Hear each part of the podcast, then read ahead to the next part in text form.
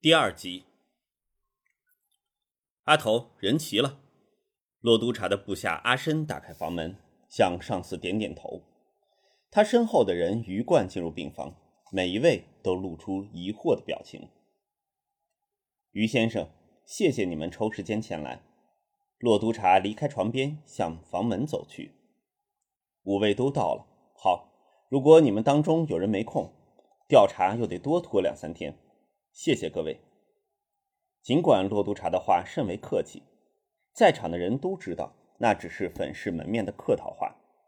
毕竟他们面对的是一桩凶杀案。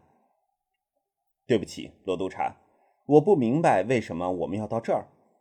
领头说话的正是骆督察口中的于先生于永义。一般来说，警方要求证人或涉案人士录口供。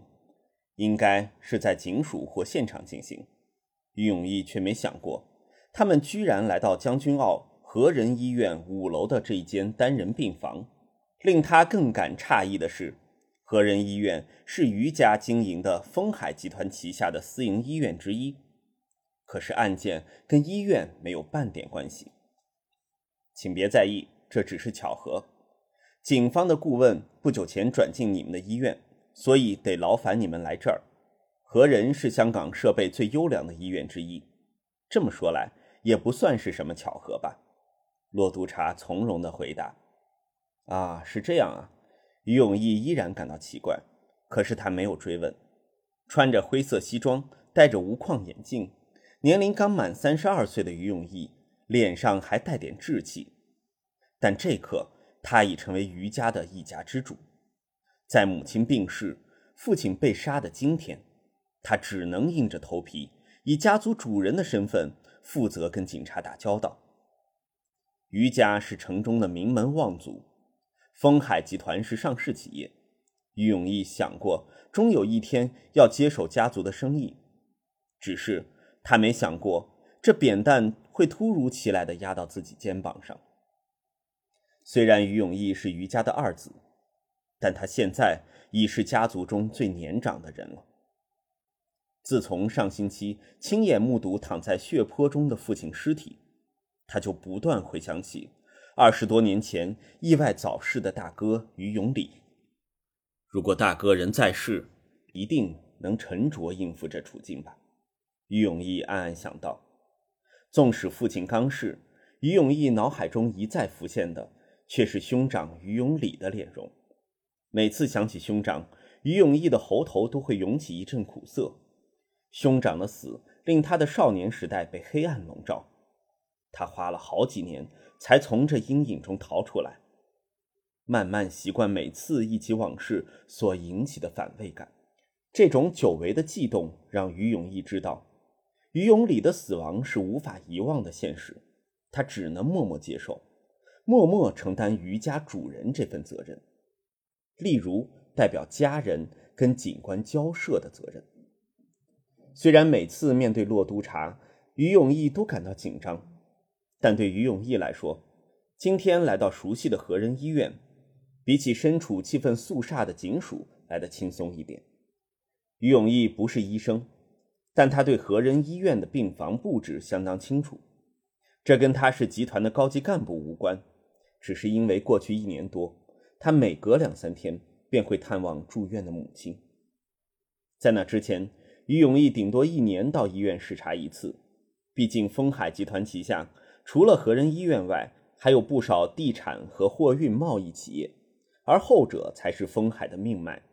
和仁医院不是集团最赚钱的产业，不过它是集团最有名的产业。无论是微创手术，从 DNA 寻找遗传性疾病的。RFLP 技术，针对癌症的放射性疗法等等，都由他率先从国外引入本地。可是，就像三流的讽刺剧，即使于家拥有设备精良、医疗团队优秀的和仁医院，于家的夫人终究抵不过癌魔，撒手尘寰，终年不过五十九岁。洛瑟，你和你的伙计已经烦了我们好几天。我看警方是破不了案，才特意弄些门面功夫，好向上级交代吧。于永义身后的年轻男生语带讥讽地说：“他是于家的墨子于永莲，比二哥于永义年轻八岁。和世故的兄长不同，一身价值不菲的流行名牌打扮，头发染成红色的于永莲的语气总带点轻佻。就算对着警察，他仍是口没遮拦，一副天不怕地不怕的模样。”于永义转头瞪了弟弟一眼。责怪对方出言顶撞警察，不过，其实他也有相似的想法，觉得警方只是在敷衍了事。事实上，就连在场的其余三人，于永义的妻子蔡婷、于家的老工人胡妈和家族的私人秘书唐叔，也是如此猜想。他们上星期已分别被召唤到警署录详细的口供，众人也不理解。再接受问话对调查有什么帮助？于家是有名的家族，丰海又是支撑香港经济的重要财团之一，连传媒都对这个案子虎视眈眈。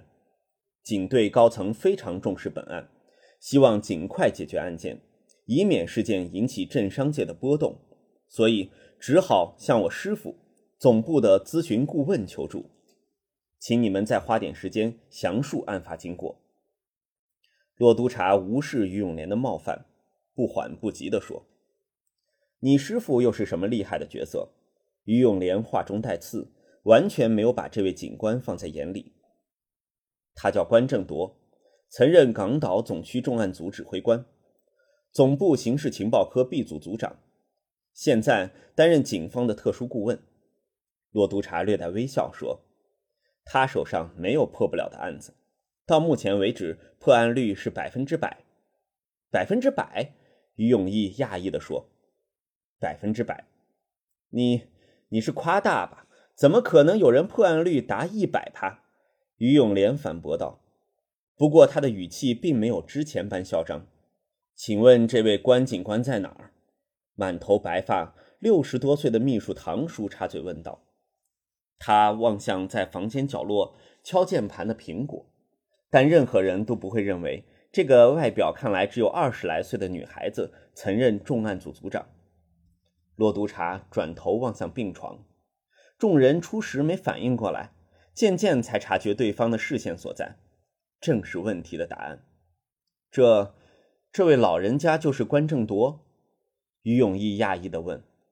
对。众人没想过躺在床上风烛残年的老头。就是骆督察口中的神探，他患了什么病？于永义甫开口便后悔。说到底，病情是病患的隐私，直接发问很可能惹怒这位他不想招惹的警官。肝癌，末期的。骆督察倒没有隐瞒，直话直说。众人没有察觉，他的语调带点苦涩。就凭这老老头来查老爸的案件吗？于永莲依旧口不择言，不过他已经把“老不死”这三个字吞掉两个。永莲说话尊重些，说话的不是二哥于永义，而是于家的老臣子堂叔。于永莲撅撅嘴，却没有反驳。骆督察，你要找我们来医院，是要让我们复述口供给这位这位关警官听吗？于永义的妻子蔡婷问道。他似乎仍未习惯当家夫人的身份，一副害怕失言的样子。就是这样子，骆督察点点头说：“我师傅没办法到余宅或警署听取各位的证词，只好劳烦各位到这里来。但他能说话吗？”蔡婷望向床上的老人。蔡婷嫁进余家前是位女医生，她看到病人口鼻插着喉管，要借助仪器帮助呼吸。就知道要对方问话是无理的请求，他不能，而且他还不能动，他再次陷入昏迷了。骆督察淡淡的说：“昏迷了。”抢着说话的是于永莲，所以我们迟来一步了。于永一问：“昏迷指数是多少？”蔡婷问：“三。”骆督察回答：“昏迷指数三是最严重的昏迷状况，只有眼睛无法睁开。”无法作声，连半点肢体反应也没有的昏迷病人才会得到三分这个残酷的分数。蔡婷很清楚肝癌导致昏迷是怎么一回事？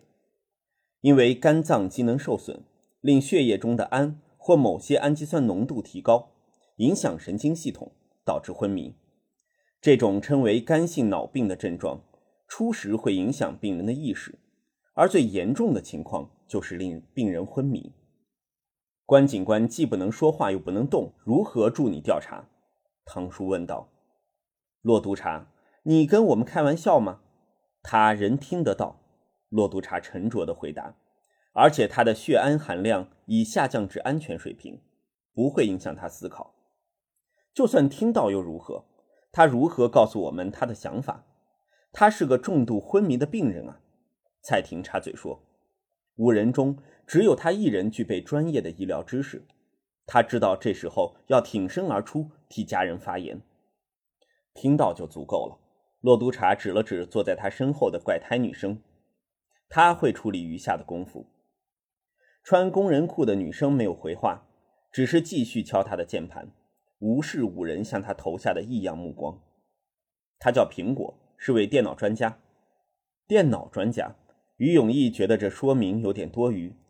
因为苹果面前三台大小不一、插满五颜六色的电线、外壳贴着卡通贴纸的电脑，就说明了这女生是个电脑怪胎。于永义记得集团的资讯科技部门也有好几位这样子的员工，毕竟 IT 人就是跟他们管理层两个样。电脑专家可以干什么？电脑专家可以干什么？把那老人的脑袋抽出来接上电脑吗？于永莲嘲讽地说：“嗯，差不多。”众人没想到洛督察爽快地给予肯定的答案，呆看着一脸认真的他，说明有点麻烦，让你们亲自试一下来的简单一些，只是为了让你们试用，不得不花点时间调节一下系统。洛督察回头向苹果问：“还不行吗？”“好，完成了。”苹果一边抬起头回答，一边把一个像发箍的塑胶圈递给洛督察。那个发箍大概有两公分宽。外表呈黑色，在其中一端附着长长的灰色电线，接到苹果面前左边的蓝色电脑上。这个就是把关警官的脑袋抽出来的工具。骆督察向众人扬了扬：“哦，王先生，麻烦你过来这边示范一下。”本名叫王冠堂的堂叔应骆督察的要求走到他旁边，表情却有点不知所措。骆督察让堂叔坐在沙发上。再把发箍戴到对方头上，令众人觉得奇怪的是，骆督察不像一般人把发箍戴到唐叔稀疏的头发上，反而以水平的方向把那个塑胶圈套在唐叔的前额，就像孙悟空的金箍圈。塑胶圈两端压着太阳穴，而戴上这东西后，唐叔感觉到塑胶圈内侧有数个凸起物，紧贴着额上的皮肤。骆督察轻轻移动着发箍，就像在调节仪器。嗯，可以了。盯着荧幕的苹果突然说道：“骆督察就住了手。”各位知道什么是 EEG 吗？骆督察向众人问道。“脑电图 （Electroencephalography）。”蔡婷道。“对，就是那个。”骆督察说：“人的大脑由神经元组成，而当大脑活动时。”这些神经元就会产生轻微的放电，通过称为 EEG 的技术就可以测量得到。科学家们叫这些电波做脑波。这这发箍可以把脑波变成语言？于永义讶异地问。不，现阶段科学家们仍无法完整地从脑波解读出大脑主人的思想内容。罗督察说。可是测量大脑状态却是应用多年的技术，而这技术近年更有所突破。只要简单的仪器就能做到。测量脑波的难处在于分辨哪些是脑波，哪些不是。苹果插嘴道：“就像这房间，光是一堆医疗仪器就产生大量的干扰电波。以前做 EEG 要在特别的环境才能进行，但今天消除这些噪音的技术，在电脑运算协助下变得很简单。我这套仪器的主程式是由我独自编写。”至于减噪的算法，来自美国伯克莱大学一个研究团队提供的函式库。界面方面，简单来说，这仪器让人只要动动脑袋就可以测出最基本的想法。洛督察打出苹果的长篇大论，伸手示意对方把其中一台电脑的荧幕转向众人。苹果把中间的电脑荧幕扭转，那是一台荧幕可以以一百八十度旋转的笔电。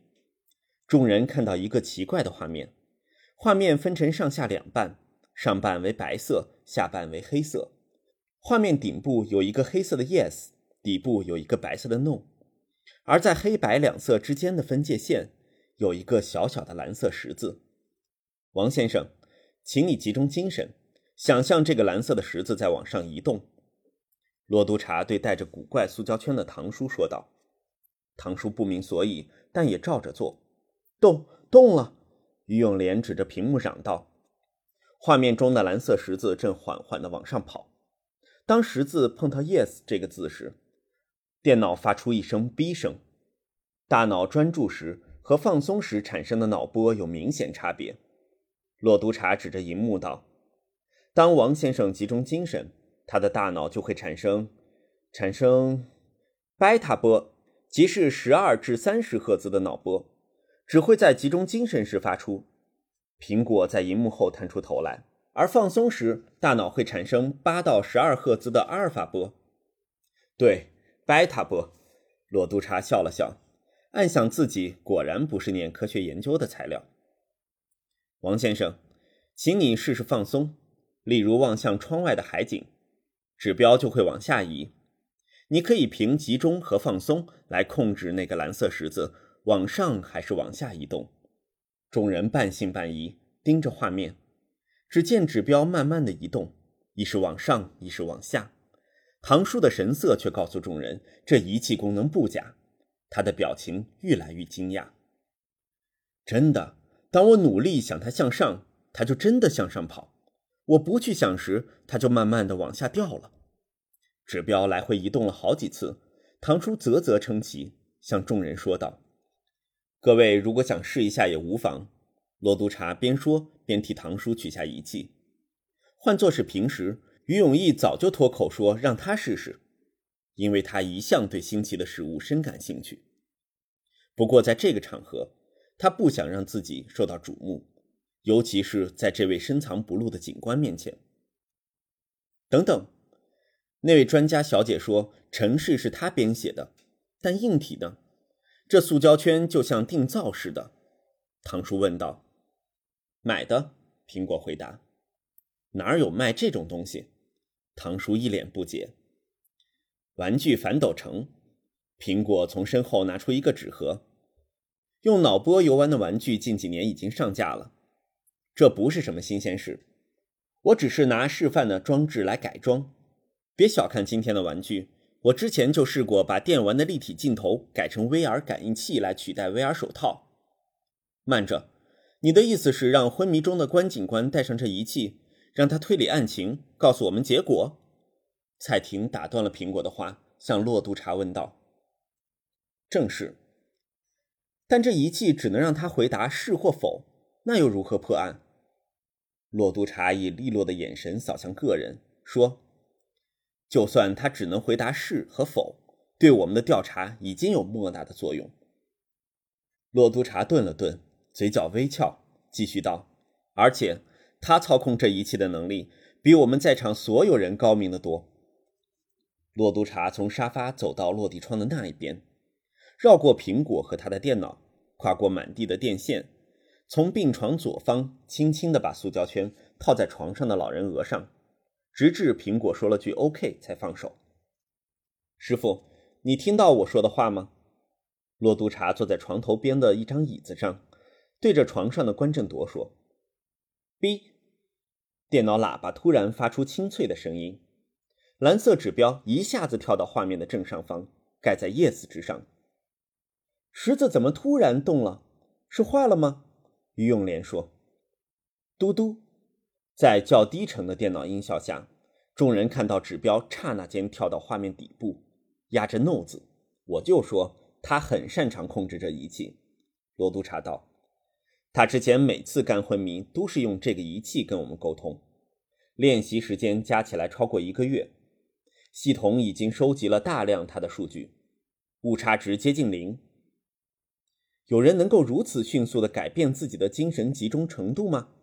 蔡婷一脸惊愕，来回查看老人和荧幕。B，十字瞬间移到 yes 之上。瞎子可以凭声音判断距离，聋子可以从嘴唇看出说话。人走到绝境，就会发掘出潜能。罗督察食指交叠放在大腿上，何况这是他昏迷期间跟外界沟通的唯一工具了，不可能不熟练的。画面上的十字慢慢的回到中间，就像操控者向个人宣誓：指标现在就是他身体的一部分。不容他人质疑它的准确性。为了方便调查，我今天邀请五位到来，好让关警官了解案情，以及让他有机会针对各位查问案发前后的细节。本来我打算等他转醒后才进行盘问，但我刚才也说过，警方高层相当重视本案，我唯有采取这种非常规手段，让师傅发言加入调查。当然，查问由我来进行。关警官只会适时做出反应和指示，引导我们找出真相。B 指标指着 Yes，为什么要我们全部来受审似的？凶手不是小偷吗？我以为这已经很明显了啊！于永莲一脸不屑地提出质问。我会一一说明，况且我要把案情整理再告诉关警官。骆督察没有正面回答于家墨子的问题。继续坐在床头旁的椅子上说：“各位请坐。沙发虽然有点挤，但可以坐四人。余下的一位请坐在门口旁的椅子吧。”唐叔本来就坐着，于永义、于永莲和蔡婷往沙发坐下。一直没做声的老工人胡妈先站在门旁，犹豫了片刻，才坐在门口旁的椅子上。沙发在房门的右边，正好对着病榻的床尾。于永义坐在沙发中间，被横跨病床上的桌子阻碍了视线，只看到老人上半边的脸庞。不过，众人目光的焦点都放在沙发右前方落地玻璃窗前的苹果，或者该说，他们在意的是那个代替关警官嘴巴显示着黑与白的十七寸屏幕。第二集播讲完毕，谢谢收听。